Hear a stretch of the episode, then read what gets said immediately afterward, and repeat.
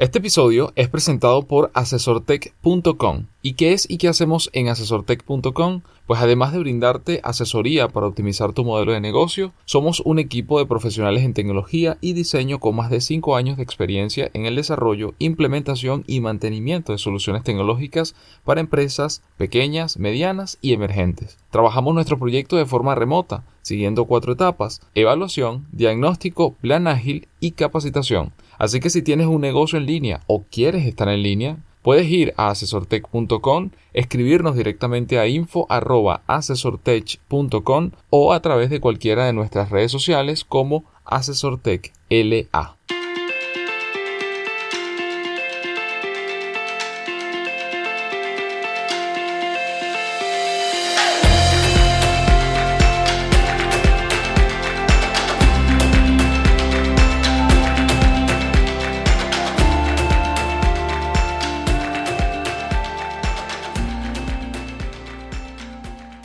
Bienvenidos al episodio número 51 del podcast Noticias Asesor Tech, donde te compartimos nuestra opinión acerca de lo que ocurre en el mundo de la tecnología, la innovación, los negocios digitales, las nuevas formas de trabajo y en especial el impacto que puede tener en nuestra América Latina.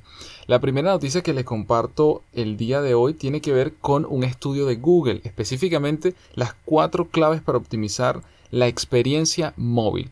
¿Sabes cuánto demora tu sitio web en cargar Puedes averiguarlo con Prueba mi sitio, una herramienta gratuita muy útil a la hora de evaluar rápidamente la velocidad, el rendimiento de tu página web en dispositivos móviles. Google además nos, nos trae y nos recomienda dos cosas muy importantes a tomar en cuenta. La primera es ser neutral no es una ventaja. En el entorno digital, nada de lo que hagas es gratuito. Aun cuando no hagas nada, estás haciendo algo. Nuestras investigaciones demuestran que ser neutral puede tener un efecto negativo en tu negocio, tanto en las compras como en las recomendaciones.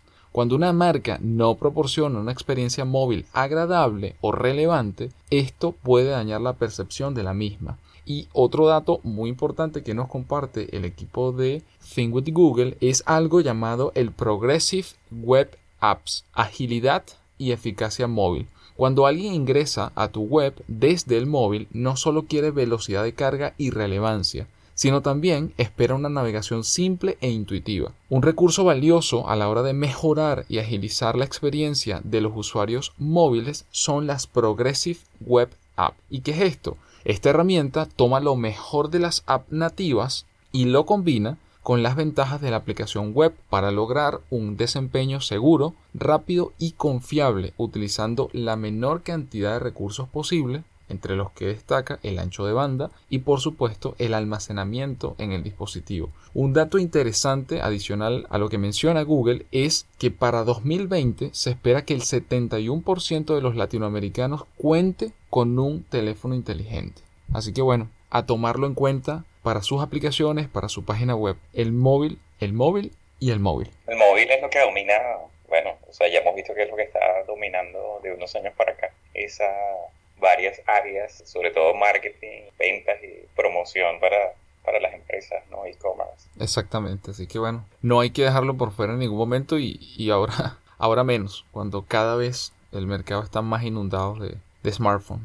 Vale, estimado, y la siguiente noticia es bastante local y tiene que ver con el tema de, blockchain y criptomonedas y es que una universidad en Venezuela eh, creó una asignatura sobre blockchain justamente y criptomonedas. Esta es la Universidad del, de Carabobo, el estado de Carabobo, y es la Facultad de Ciencias Económicas y Sociales eh, que dio inicio a la materia criptoactivos y criptomonedas. Es una materia lectiva para las escuelas de Administración y Contaduría y Economía y va a ser tipo seminario para estos estudiantes básicamente estará a cargo de un grupo de investigadores y profesores de, blockchain y criptomonedas y tuvo un récord de inscripciones donde se ve el interés de 90 participantes para esa primera emisión. Esta asignatura eh, va en paralelo con la creación de un blog abierto al público para facilitar el acceso a este conocimiento. Lo que se va a ver allí va a ser temas de, bueno, obviamente uso de, de los criptoactivos, blockchain, eh, tema de contratos inteligentes, eh, digamos desde lo básico hasta lo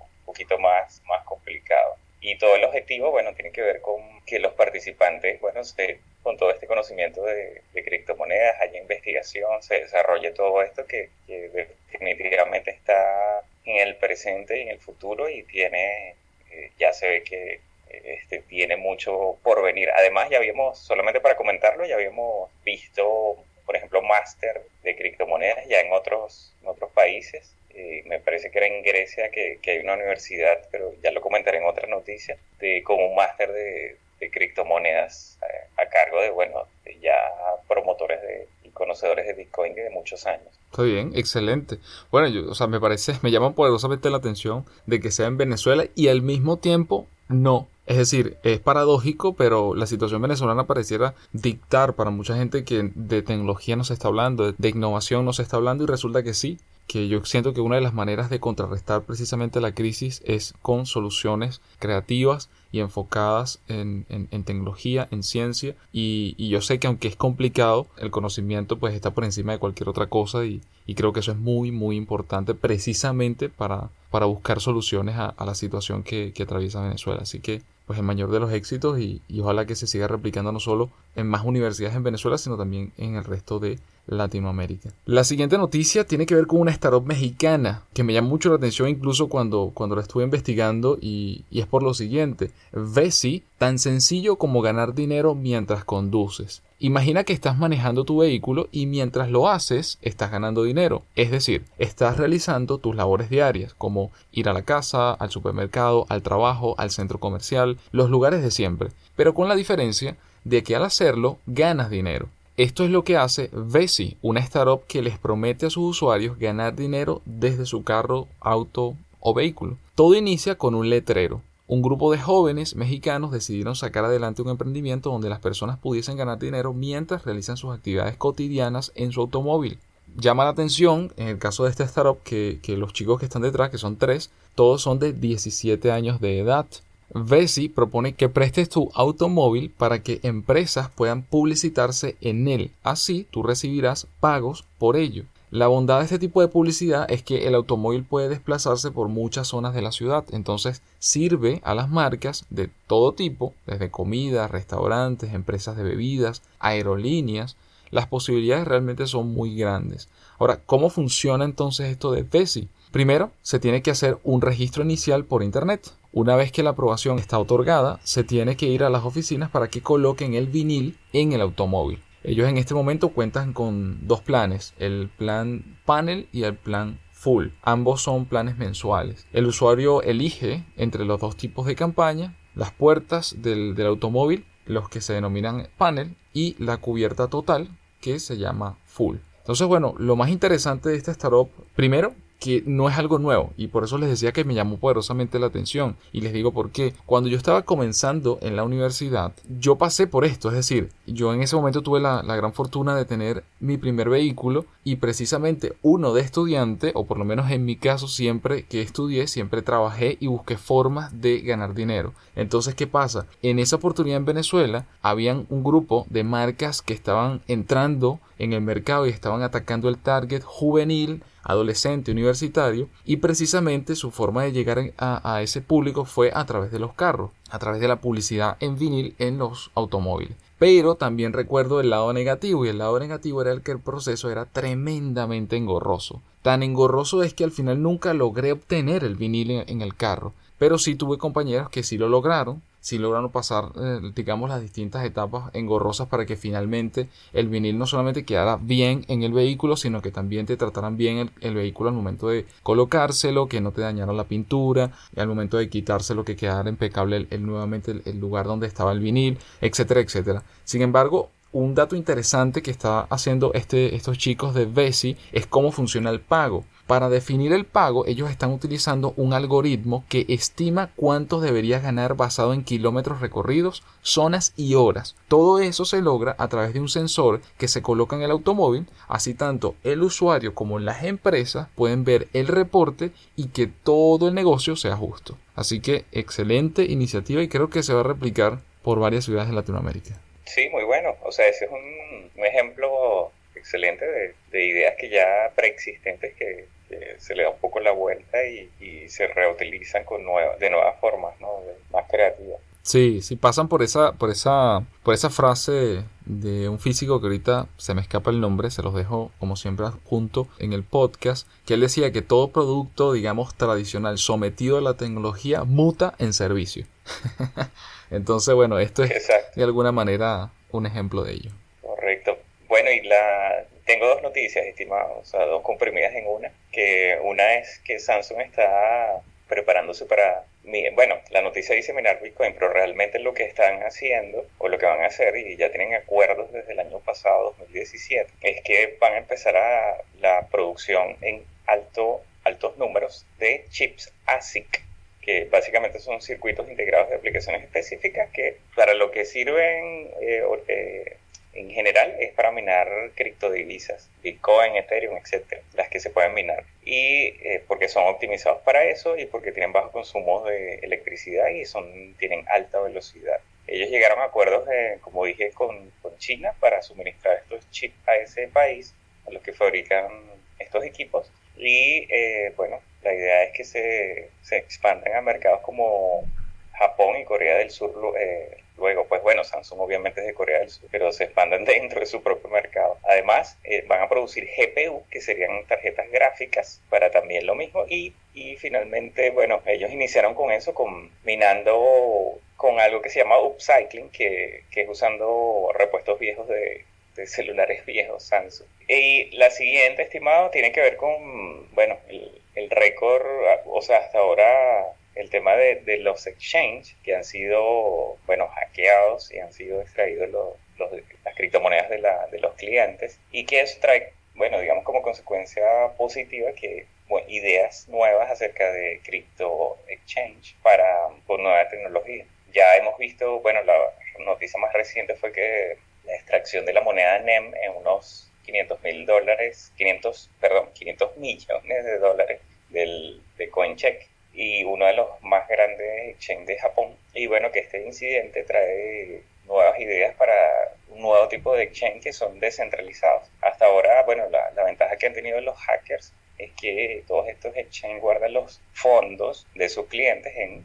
en, billeteros centralizados. Y esto, bueno, evidentemente es un súper riesgo porque al, al, hackear estos, esta, al lograr acceder a estos billeteras, listo, te, te hacen con toda la cantidad que esté ahí. Entonces hay un par de empresas hasta ahora que están proponiendo esto, una se llama AirSwap y otra Ether Delta que proponen, bueno, básicamente tener los fondos o tener estos exchanges descentralizados en blockchain y así evitar este tipo de, de incidentes en el futuro. Esta es una idea bastante buena y bueno, le haremos seguimiento y veremos cómo se desenvuelve en los próximos meses. Está bien.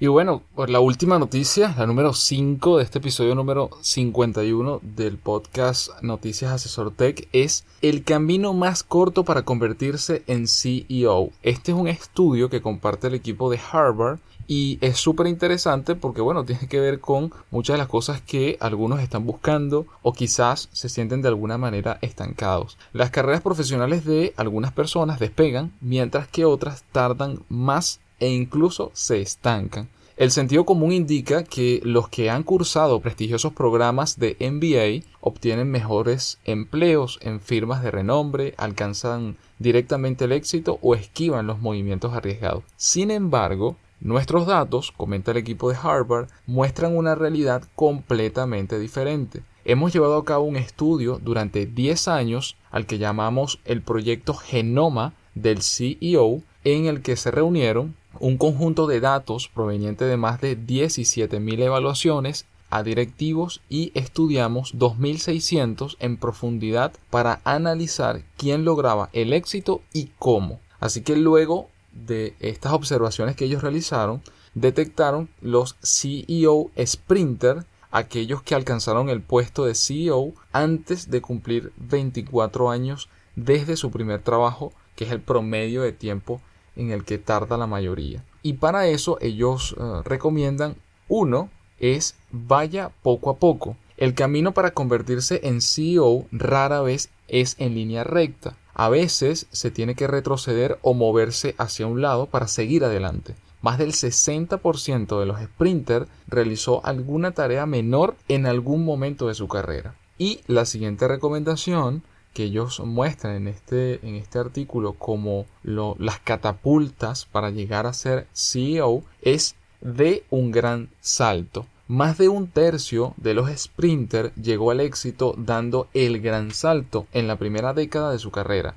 Es decir, decidieron apostar y dijeron que sí a las oportunidades, incluso cuando lo que tenían que hacer nunca lo hubieran hecho y sin sentirse totalmente preparados para los desafíos futuros. La tercera recomendación que da el equipo de Harvard es abrace el caos. Puede parecer contradictorio y un poco desalentador, pero una forma de demostrar su temple como CEO es heredando una situación de caos. Podría ser una unidad de negocio de bajo rendimiento, un producto fallido o una quiebra. En resumen, cualquier problema importante para la empresa que necesite que se solucione rápidamente. Más del 30% de nuestros sprinters llevaron a sus equipos a una circunstancia así. Así que bueno, estas tres recomendaciones me parecen tremendamente importante, ya que, o sea, independientemente en qué área puedas eh, desenvolverte, acelerar su tu carrera a través de estas catapultas no requiere un MBA de prestigio o una combinación selecta de rasgos innatos, pero sí requiere la voluntad de hacer movimientos no convencionales e incluso arriesgados. No es para los débiles, si aspiras a un mayor liderazgo, es mejor que te acostumbres a este tipo de circunstancias al menos por un tiempo, pero seguramente te dará resultados muy, muy satisfactorios. Sí, bueno, estimado, muy buenos tips para aquellos que, de alguna manera quieren incrementar su o quieren llegar a, a estas posiciones, saber lo que se necesita de alguna manera es bastante útil para continuar el desarrollo de cada uno y, lograr esas eh, posiciones o que se desea. Exactamente. Y bueno, antes de cerrar, les vamos a compartir un evento que se va a dar en los próximos meses y que seguramente en Latinoamérica pues es muy importante que lo conozcan. Y es que el MIT está buscando a los jóvenes más innovadores de Europa y América Latina. Recuerden que el MIT todos los años ellos publican los innovadores menores de 35 de el MIT Technology Review en español y en este momento acaban de lanzar su, su edición para Europa y América Latina. Por segundo año consecutivo, la edición en español de la revista de tecnología más importante del mundo organiza este premio a la innovación y el emprendimiento tecnológico en ambos continentes. Ojo con esto, las principales áreas de acción para los proyectos seleccionados son las siguientes: biotecnología, nanotecnología, electrónica, robótica, informática, inteligencia artificial, internet, materiales, medicina, telecomunicaciones, energía y transporte. Muy importante la fase de presentación a las candidaturas para ambas regiones, tanto Europa como América Latina, estarán abiertas hasta el próximo 12 de marzo. Como siempre, les dejamos adjunto al podcast los enlaces para que puedan profundizar no solamente en cada una de las noticias, sino bueno, si quieren postular a alguien, que quizás es un CEO, por cierto, o quieren ustedes mismos postularse, pues excelente que lo puedan realizar, todavía tienen bastante tiempo. Y bien, con esto llegamos al final del episodio número 51 del podcast Noticias Asesor Tech. Gracias por escucharnos. Recuerden que todos los enlaces están adjuntos al podcast, incluyendo el de suscribirse a nuestra lista de correo para notificarles los días lunes apenas publiquemos un nuevo episodio. También pueden suscribirse a nuestro canal en SoundCloud y ahora también estamos en iTunes donde estaremos muy agradecidos de que nos dejen sus comentarios y también una estrellita para seguir impulsando a la comunidad. Y por último, no olviden compartirlo con sus compañeros, amigos y familiares. Nos escuchamos el próximo día lunes.